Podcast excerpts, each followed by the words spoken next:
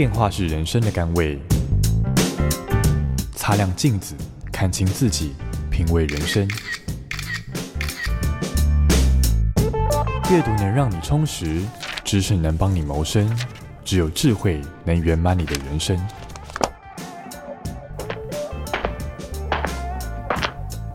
周末练金术。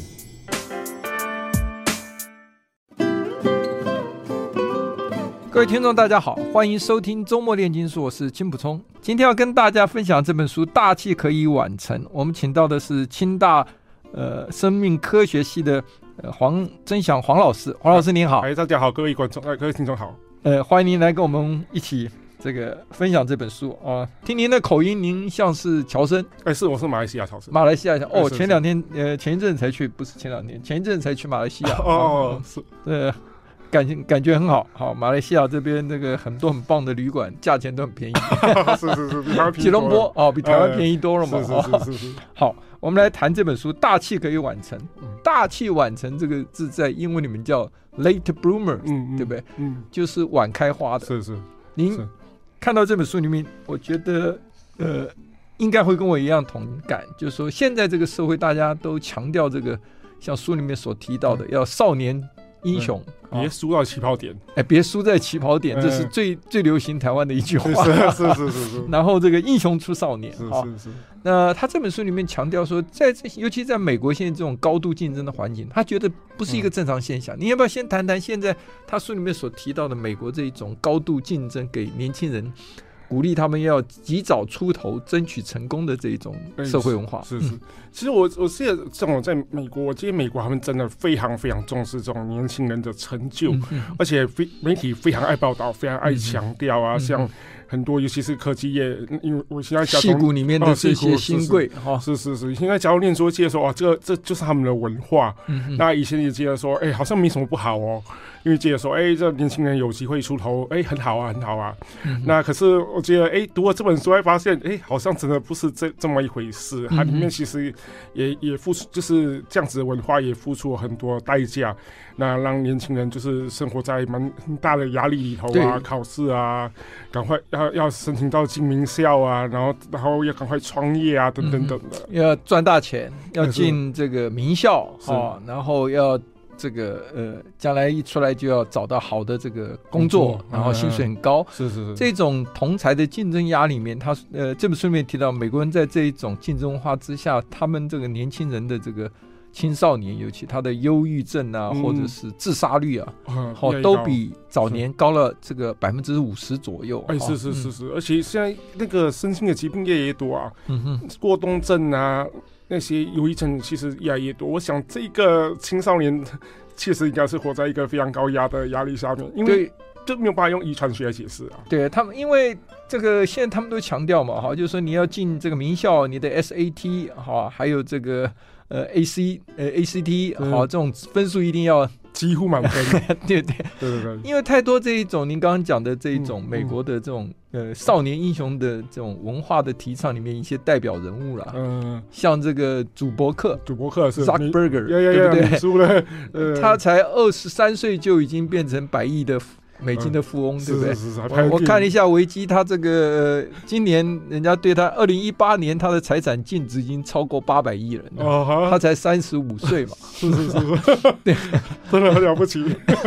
然后像这个呃，Bill Gates，Bill Gates，呀呀，像他们这些人，通通都是这个 SAT 的数学啊，通通是考满分的。考满是啊是啊。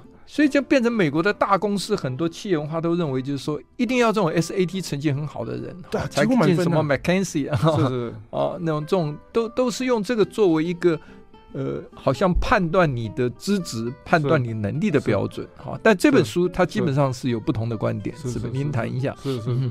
那这本书当然他他提出的观点是认为说，这些少年他们其实在刚出来的时候，他其实也是。必须要累积很多的经验，他才有办法让他的企业成为一个成熟企业。像主这个祖伯克，他他的一个脸色，几乎每年都有人都有会爆出新的新的那个丑闻啊、争议性事件呐、啊，一直到现在都有嘛。今年还有啊，假新闻事件。对对对对，然后他其实脸书很多处理的方式都令人就是觉得很 很不成熟啊。嗯，我想这应该跟他的领导风格应该有很大关系吧。嗯嗯，对对对。所以呃，其实他强调的就是说，这个呃，大多数的人其实都是要经过时间的这个淬炼啊，才会拥有智慧。是，好，还有坚韧啊，这些沉着这种人生经验培养出来的哈。那这些都是真正将来你的事业会成功的一些必备的条件嘛。嗯嗯。那那对于这一些大多数人，没有一开始就像这一些我们讲的 Bill Gates 这种天才型的，一开始就发光发热哈。那并不表示你好像你的人生就被否定了，对不对？是是是。所以他强调的就是说，这个呃。人的这个脑袋的这个每个人的这个所谓的前额叶啊，这个您可以跟大家谈谈前额叶的这个皮质啊，其实在科学的研究上，对于人的这个呃所谓的发展的过程之中，有每个人会不一样的，你要不要谈一下？那基本上前额叶的皮质啊，那咱在科学上有人叫做新皮质。嗯哼。那为什么叫新皮质？因为它相对于我们的近亲其他的人类，比如说猩黑猩猩来说，我们的前我们脑其他的部分其实差异不太大，嗯、唯独这个前额叶差异很大，就是我们呃明显的比这个其他的人类发达很多，厚很多，然后那个面积也大很多。嗯哼。但是前额叶用来干嘛？它就是主宰我们的理性思考以及我们计划的能力。嗯哼。那过去有有一些理论认为说，这个前额叶其实是人类演化出来面对呃复杂的人类的复杂的社交跟团体生活的一个呃。需要的一个神经的一个一个呃，就是负责的中心。嗯嗯，嗯，那这个前额叶皮质。哎，有趣的是，这个前额叶皮质是我们，因为它是演化上比较晚出现，在我们发育里面，还是最晚发育成熟的。嗯它一直要发育到什么时候成熟呢？一直到我们的可能要发育到中年，三十岁，是是一岁以以后，搞不好还会再发育哦。对对，是是是，我我始终觉得我的前额叶发育非常慢，我也是，我都不太规划的哈，就是这个呃，就就是觉得呃，只要眼前不会去。去规划一些未来哈，比较随性哈。是是。那这个很多小孩子，像我儿子啊，我就看到我自己的影子哈。其实大家很担心哈，要他注意力不集中啦，这个对对于某些事情他有兴趣的他才专心啊，其他都不专心。可是这本书里面让我解答很多疑惑哈。是是。因为他说，其实是真正开始发育要到完全的时候，是，是从十八岁到二十五岁，有些人甚至到三十岁。是，哎、欸，那我儿子现在十八岁，我一看就宽心了嘛。他 还有还有好几年发育。他他就讲，这就是在我们前额脑袋后面、下面脑部的前面这一块嘛，哈。所以他说，这个就像您讲，他一定要他的策略能力啊，他的这个所谓的情，这个所谓的情商哈，就是情绪哈、嗯、控制啊这些，嗯、这些都是要到。真正成熟之后是需要时间的，而每个人的发展时段、时间长短是不一样的，对是是？这个也在人类可能法医来说是，呃，我们人类器官里头的变异最大的一个器官。嗯嗯嗯。所以这个他讲说，大器晚成的人其实主要在谈的就是说，这些人也许在这一块地方的发育需要较长的时间。是。其实较长时间没有比较好，哎呦，没有比较不好哦。对对对，像我们也在科学上也发现呐、啊，脑哦，就是在在呃出生之后，脑发育越慢的物种，智商越高。嗯哼嗯，是，所以发育慢没有没有没有不好啊。对啊，所以这个父母有时候不要太太担心哈，不要太觉得自己儿子好像起跑点不如人哈，其实。要有耐心，要让时间淬炼，哈，这些是的，这个让他这个学习经验，是是是，累积他的这个所谓慢慢找到自己的天赋，是是，这个然后他有兴趣的事情。人人生是马拉松啊，又不是跑百米。对，你参加过铁人三项比赛很多次，像我的话，你就知道有一些猛男一开始猛冲啊，到最后。十公里跑步的，坐在路边，大腿像波浪式抽筋的都是他们。那我们这些老头子就慢慢慢慢慢慢超超过他。那我看着 那那那是以前啊，现在不能跑了哈。以前的经验。那这个作者啊，是本身他叫 Rich，是 Rich Carlgard 他本身的故事就非常有趣，你要不要提一提他的故事？我看他故事以后大为惊艳啊！是是是，我这样的故事实在太奇葩了。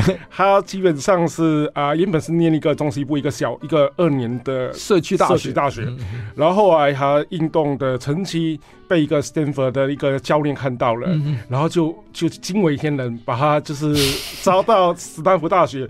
可是事实上是那个教练看错啊，把把分子分母看错了。然后他他是把这样，他把这个、呃、我我看到书里面提到，就是说，因为他爸爸以前是这个作者的爸爸以前是体育老师嘛，哈、呃，所以他有受影响，哈、呃，所以他就参加田径队。他是一千码哈，呃、跑两分二十一秒。呃那 Stanford 那个 coach 啊，那个教练啊，他在 recruit 就在招募这些田径队的哈，他就打电话给他们的这个 Stanford 的大学招生说，你不要管他成绩哦，因为他一千公尺哦就跑了两分二十秒。其实 马跟公 因为一这个一码得才等于零点九一四多的这个公尺啊，哈，所以他这个成绩等于把他高估了，认为少跑了十几秒。是是是。而且他为什么会知道？后来是这个教练呢、坦白跟他承认说：“我是看错了。”过去也来不及，他就进了这个名校了，进了 Stanford，莫名其妙进去了。对对对，呀呀呀呀！你要不要再谈一谈他跟他的室友关系进去以后？哦，对呀，我记得他他有笑就说他室友每天念书的时候都可以一坐都好几个小时啊，等等等。然后他都跑去干嘛？跑去看杂志，对对，看。体育杂志，Sports Illustrated，呀呀呀呀呀，看运动的杂志，那就基本上都修营养学分呐。对对对，我想是就是各大学都一样，都有营养学分。那 对对，他说他只得了一科 A，叫电影美学，其他全部 B。然后其他快要变 C 的时候，他就赶快 drop 掉。呃，因为因为这其实，在美国这这种顶尖名校拿 C。基本上是不及格的意思了。对啊，对对对，要要。所以他基本上其实很没有自信的哈。所以他，你看他，他说他的室友一坐就是带着这个荧光笔啊什么，一进这个小房间哦，这个图书馆就是几个小时不出来。嗯，对，他就坐不住。坐不住是。他就注意力不集中。嗯，就是他自己恐怕也是认为他自己的这个 前额叶哈，脑前额叶发育比较慢。是是。那我看到后面最有趣的一段是说。他后来出来就找不到工作啊，人家 Stanford 毕业都是进进去做好的工作，大公司啊，嗯，他跑去做这个打字员，嗯，然后做这个警卫，是。哦，做警卫，然后做警卫，对，还做贩卖员嘛，这个。那他说他为什么想通了？他到二十五岁，呃，哦，他说他做警卫的时候晚上还会偷喝酒，偷人家这个 在酒店里面 偷喝酒喝，所以他晚上都要去巡逻嘛，哈，嗯，他带这个钥匙到每一个关卡去，这样要插进去一下，证明有过来巡逻。嗯，结果他巡逻到一个伐木场的旁边哦，旁边的狗就要狂吠，博维纳一直叫 一直叫啊，他就突然想到说，我 Stanford 毕业的，我现在当警卫。那我隔壁的同事吗？是条狗。哇，他真的就情何以堪？哦，他就回来就真的就就想开了哈。然后他开窍，嗯，二十五岁了嘛。二十五岁，在美国二十五岁开窍算蛮晚，很晚的，很晚的哈。是是是是是，对对。后来他就找了工作，到这个自己跟一个好朋友创办了一个杂志嘛，然后被富比士收购。呀呀呀！他就这样一路做，四十四岁就做到富比士，富比富士，富比是是富比士了。对对对，发行嗯，发行人哦，真是厉害，是啊，是大杂志啊，嗯，非常厉害，非常有名的，对。呀呀呀！所以你你要不要谈谈他？他讲的就是说，呃，现在美国这个社会文化都太注重考这个 SAT 跟 ACT 的成绩了，是是，这给年轻人会带来什么样的一个是压力？是。那我现在美国，因为呃很多的学校都会入学，基本上 SAT 是参考，嗯，可是很多人都把它当成最主要的一个入学的工具。嗯哼，那 SAT 在美国也是名校，基本上考满分，就是各科考满分，嗯、只是入门专，他就是说，哎、欸，我我可以申请你你你的学校，嗯、那所以基本上这压力非常大，因为。不考满分，他们说连连上这学校的机会都没有啊。是，嗯，我们休息一下，待会回来，请您继续谈谈这一块啊，就是这种所谓的学科测验啊，在美国这个文化里面占的比重，是这一些，甚至一些大的科技公司在运用这个雇佣人的时候，通通都是用这个做重要的参考。我们休息一下。I like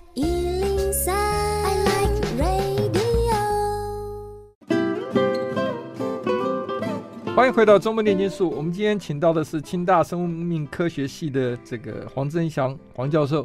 您要不要再跟我们谈一谈刚才谈的？就是说，现在美国的文化里面，不只是学校在申请这个名校的时候很注重这个 SAT 跟 ACT 的成绩哈，就连这些大公司对大学毕业生都还回来问说你的 SAT 是多少？哎，是是？是是，是就是很多大公司基本上也是一样，比如说可能尤其是高科技公司，对对对，这这细估了，呃，他们基本上数学没有满分，我看也是一样，连面试的机会都没有。嗯嗯，对，所以这是这是一个对美国，我想这是件可怕的事情吧。总共我大学毕业了，我去应征公司还要看联考成绩啊，看学测，看那个自考成绩。这其实是有一点，嗯，文记的可能不太合理，可是他们就觉得说要找智商最强的学生，那。最早就能够把他的那个能力给给给凸显出来的学生，我想这个啊、呃，所以对美国的学生来说，他们的的那个课业压力，其实我们一直以前都一直记得，好像美国学生都爱玩嘛，对不对？嗯、可是其实我想，那那个是电影上面的那个误导，其实很很多那些要进名校的学生都是非常非常拼命的。对，嗯嗯。嗯我想最主要是因为这些高科技的成功的人都是所谓的少年英雄嘛，哈，像刚刚讲的祖伯克啦，或是像这个 Bill Gates 啊，他们都是一百分的哈，这些高科技的大老板呢哈，满分的，SAT 都是满分的。所以你看，他们都找年轻人，对不对？哈、嗯，呃，嗯、他们觉得年轻是天才，是智力、智商。就您讲，他把这个智商哦看成最重要的啊。嗯、所以我看这个呃，所谓脸书 Facebook，它的这个员工平均年龄才二十八岁，Google 才二十九岁啊。嗯、你看，那美国全美的平均呢，这个劳工年纪是差不多是四十二点三岁啊，就是大姐、嗯。你看，可这些高科技公司这么强调，但是这个 SAT 的。这本书里面有提到了哈，SAT 的这个发明人哈，他后来老年的时候，他觉得说，你 SAT 是没有办法完全测量，就纯正说你的人的智力是多少，是用这个来测的。是是，因为他说你的成长的学习的过程啊，你的家庭环境啊，还有很多因素都会影响到你 SAT 的成绩。你想想看，这些有钱人的小孩很小，这个就就开始做 SAT 的家教都都请来啊。哦，是啊，是啊，是啊。美国也他们那些有钱人也也也送小孩去补习班的。啊对啊，而且我看书上讲的，他要花好几万美金去为他这个 SAT 的成绩呢，去去上家教去做准备的，对不对？哦，是是。所以他换句话讲说，就是说这个测验并不是能够真正测出人的。纯真正的智力哈，所以你是想要用智力来作为一个你选择员工的标准，在作者来看这是不对的，是呃，因为其实人的经验还有情商啊，就所谓他的这个 EQ 哦，其实都很重要的嘛。嗯，所以你看高科技公司，其其实蛮多 奇奇怪怪的 案例，蛮多奇怪的角色。嗯，是，所以您您看看，就是说这个 像这个呃。Late bloomer 就他讲的大器晚成人，他有什么好处？其实他跟这些这个呃，刚开始会让人家看的觉得好像没、嗯、没有什么展望未来，其实是因为他们潜力没有被发现嘛，哈，天赋自己没有找到自己的这个天命哈。所以您觉得他们在书里面提到他他们有哪一些优点，跟这一些呃所谓的少年英雄比起来，彼此的优劣点在哪里？是。其实我想，他可能最这些就是大器晚成者最大的优点是在他们的韧性啊，他们的情商啊，嗯、他们的耐心啊等等等的。那甚至他们还觉得，哎，他们的好奇心也不不见得输那些那些少年哦。嗯、那所以他是觉得，哎，这些，呃，当他的前额叶皮质都已经发发育成熟了，那然后他们其实就可以把他自己的能力更更容易的这个凸显出来。那我想，这就是他对这个这些大器晚成者的优点的一个呃，就是的论述。对，所以大器晚成的人，因为他们挫折多、失败经验多，其实他们人生的这个经验多哈，嗯、就是情商会比较比一般人好啊，就是面临这个逆境的时候，他们的抗压力也比较强嘛。嗯嗯嗯。但问题就是说，他要怎么找到他的这个。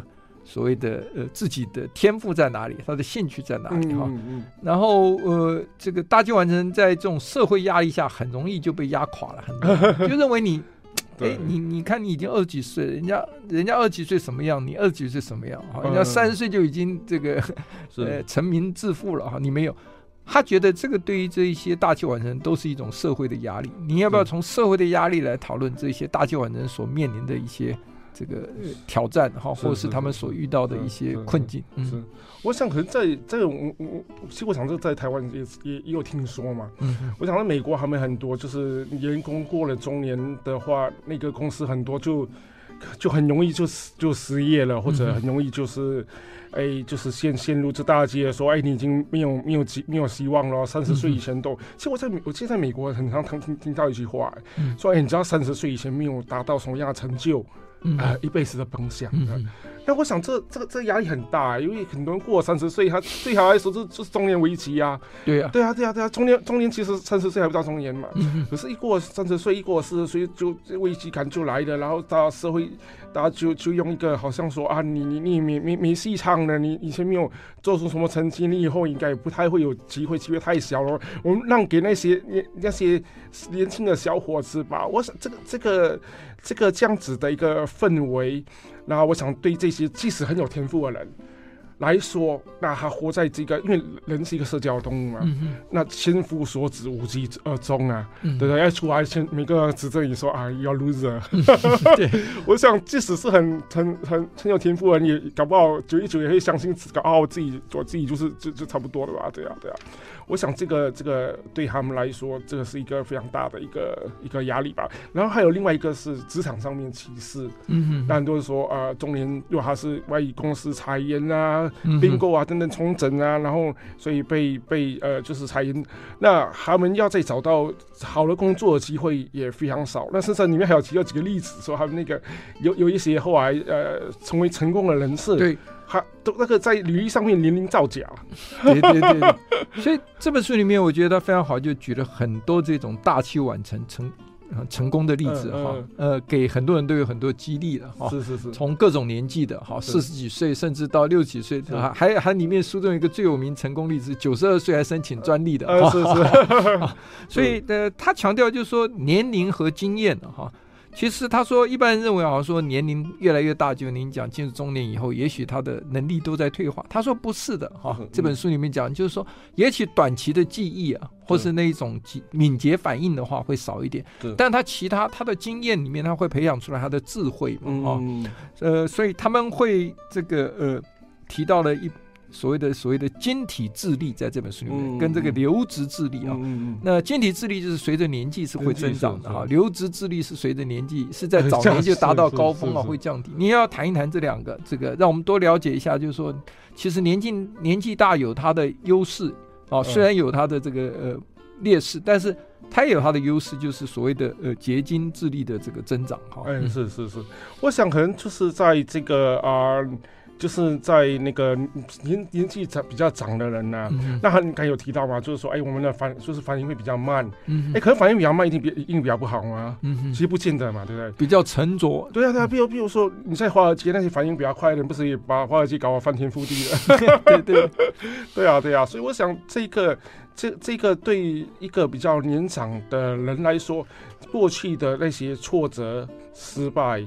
那还有那些就是呃，其实都是一个一个一个累积下来，可以把它给留起来当当资历。哎，我们在做科学上啊，嗯、我们如因为有时候我们要做让蛋白质结晶啊，或者让一些、哦、一些结晶的时候啊，最怕什么？最怕流动。嗯，就是要让它静止。那它才会结晶东西出来，嗯、然后才会产生漂亮的结晶。所以其实我们的思就是思绪一直在，比如说像年轻人反应很快很快，其实他们根本没有办法去那个雷，就是可能有没有办法产生积电。对，是是，对对，所以就是就跟我们在做实验室一样。我们休息一下，回来再请黄老师跟我们谈谈。其实年纪的增长有时候并不是一个劣势，反而是个优势。好。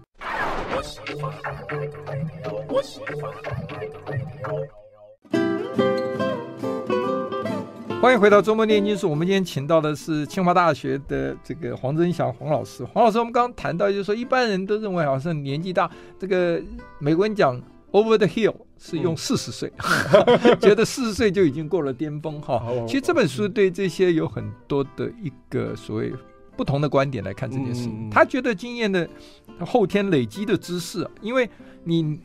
刚刚讲的晶体智力嘛，就是这个年纪大的人会有的哈，呃，它是增长的哈。那这个所谓的流质的智力是年轻人是很早就这个达到高峰哈。那流质智力是什么？他他书里面提的是说一种，就是说不受知识所限的哈，是在推理的这个能力上跟解决新问题的辨识能力上，它是比较会运用逻辑去归纳和演绎哈。这是主要是速度嘛？对对，就是速度的问题。嗯、但是这个晶体智力不一样，它是利用你所后天累积的知识来、嗯、来做判断啊。嗯、所以你可以运用你的技巧、知识跟经验啊哈。然后这个呃这些所谓的职业的知识或者是业余的知识，通通都会这个随着年纪增长啊而越来越增加哈。那一般人认为说，好像年纪大会不会比较没有创新力？这这个作者有不同的意见。他说觉得创新力不会降低哈。他举了很多的例子哈。其实这个呃年纪随着年纪发展，我们这个呃很多新能力啊反而会这个磨砺啊，呃旧能力呢这个也增强哈。那社会意识啊、情绪管理、同理心啊、幽默感啊、倾听的能力啊、风险这个评估能力啊，都比年轻人要好。好，所以所以这个。一般企业主其实也要看到这个所谓经验资深员工的优点了哈。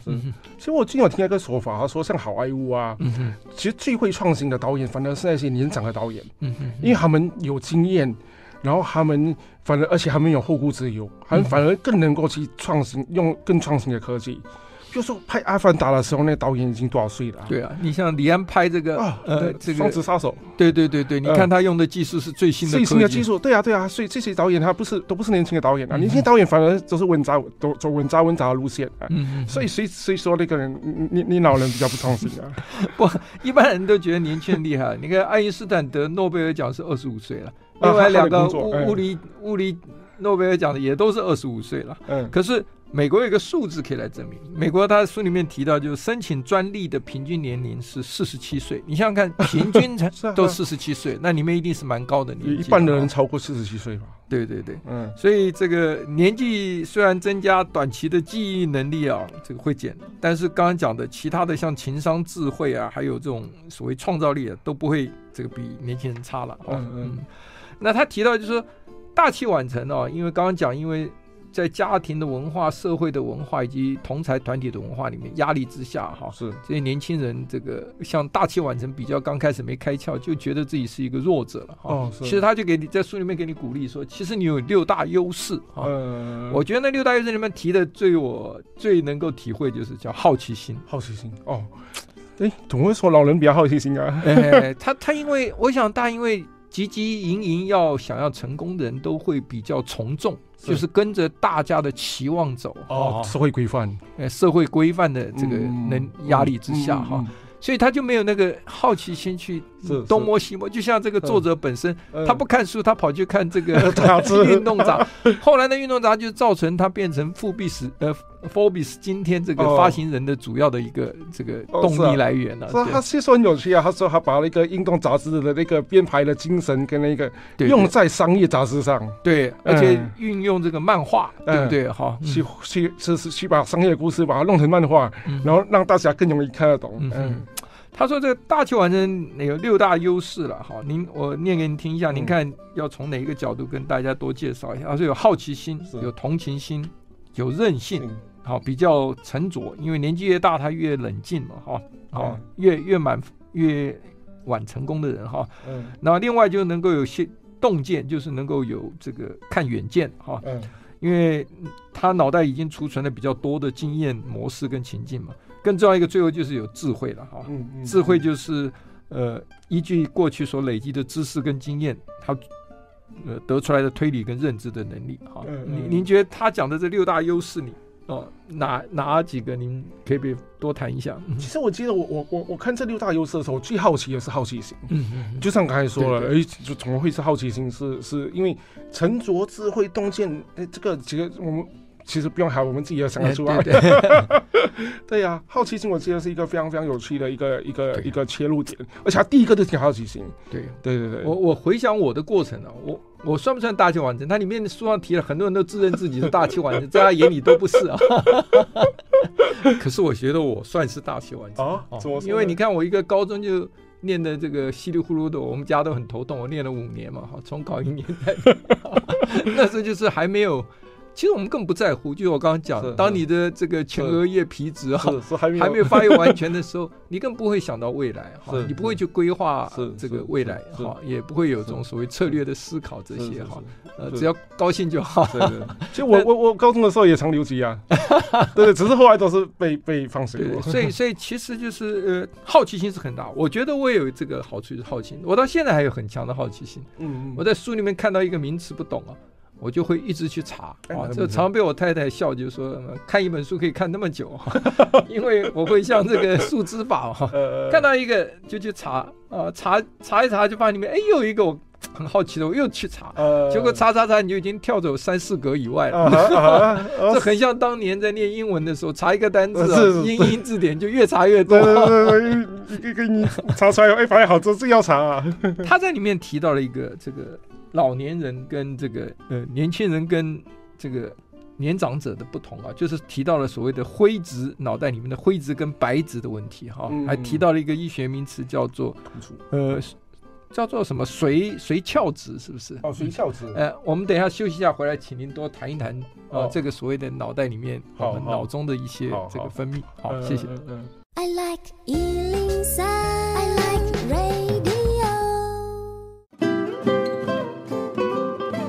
欢迎回到周末炼金术。呃，黄老师，我们刚刚谈到，就是说人老了，这个灰质会减少，白质会增加，就脑袋中，您要谈不谈？谈一谈。那基本上灰质跟白质，一个是细，就是神经的细胞本体，一个跟神经跟其他网络连接的一个、嗯、一个呃，就是神经元网络，是是是，神经元网络连接的部分。那刚才还有提到很多像脑里面的一些重说，因为其实我们脑并不是说连接越多越好，而是说。重要的人多，连接越多越好；不重要的连接就不要，你把它给删掉了。嗯、对对，所以基本上在呃一般的有年年纪的人来说，他的这个连接的这个数量也好，或者他的那个强度都会跟年轻人不太一样。那简单来说，就是让我们让呃就是有年年轻人变得更沉着，那反应就是说反应并并不是比较慢，是反应比较适当，嗯，更稳定。嗯、是是是，对，他就讲说，因为年纪大，白质会增加，白质其实。是增加以后，就会让你的神经传递更有效，是因为它里面有一个髓鞘质在，哈，也会跟着增加嘛，哈，嗯，髓鞘质是这个白质里很重要的成分嘛，哈，那这本书里面有一个很 很重要的一个部分，我觉得非常好，它就我们从小学的就是永不放弃，一定要坚持到底，嗯，这个 never give up，但这本书里面强调的观念就是放弃有时候是一种力量，哈，尤其是对大器晚成的人，你要不要谈一谈？是。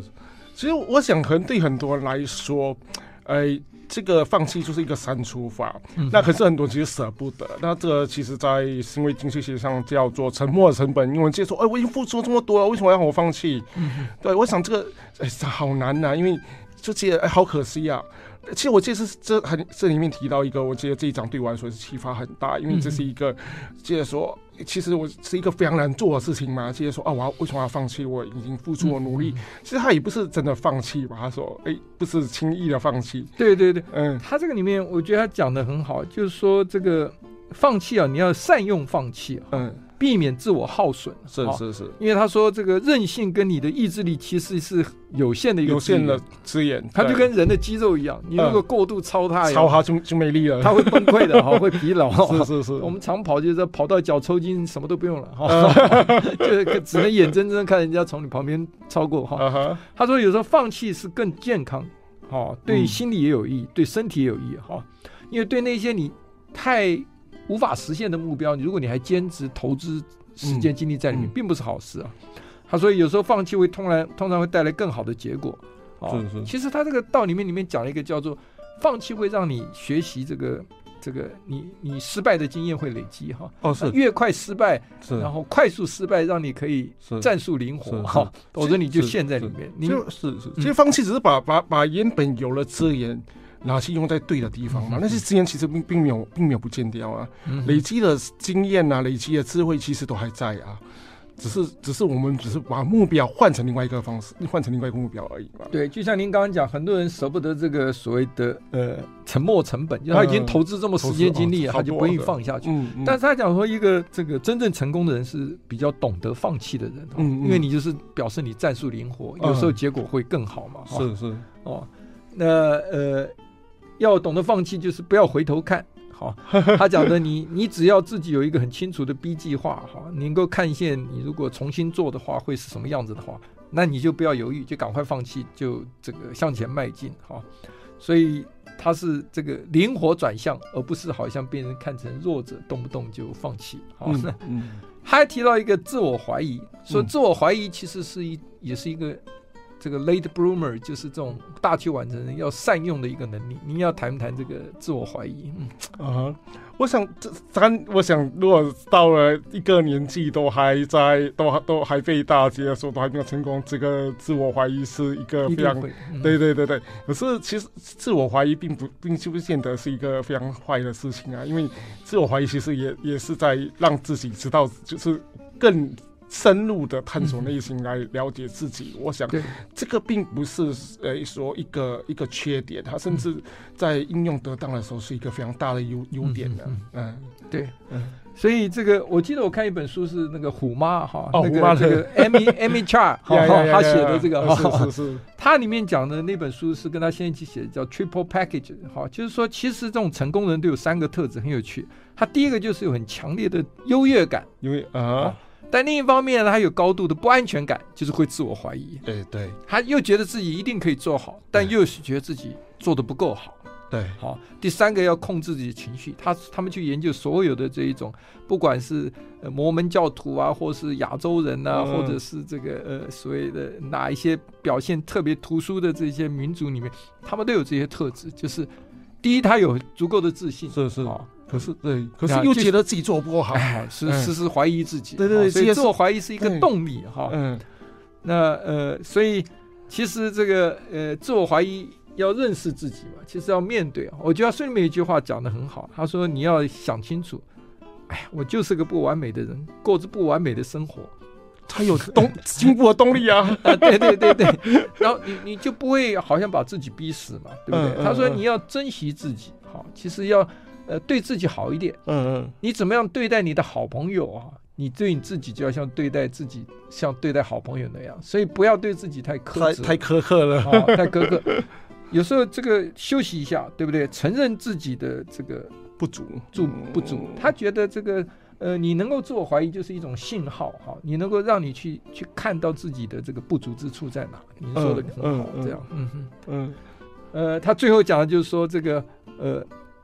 实在不行，大器晚成的人就要学会换环境啊！哈，因为你换环，前面大家都觉得你很菜嘛，你的朋友从小就知道你高中同学、小学同学，他们都知道你很菜的过去，你在这个环境不容易抬头，那你就跳环境哦，换一个花盆，然后重新开始的权利就会有了。对对对，很难有重新开始的权利，所以你要找到对的光。对啊，要不每个每每天要告诉你说啊，你就这样，小时候怎么样，什么什么糗事，他都记得。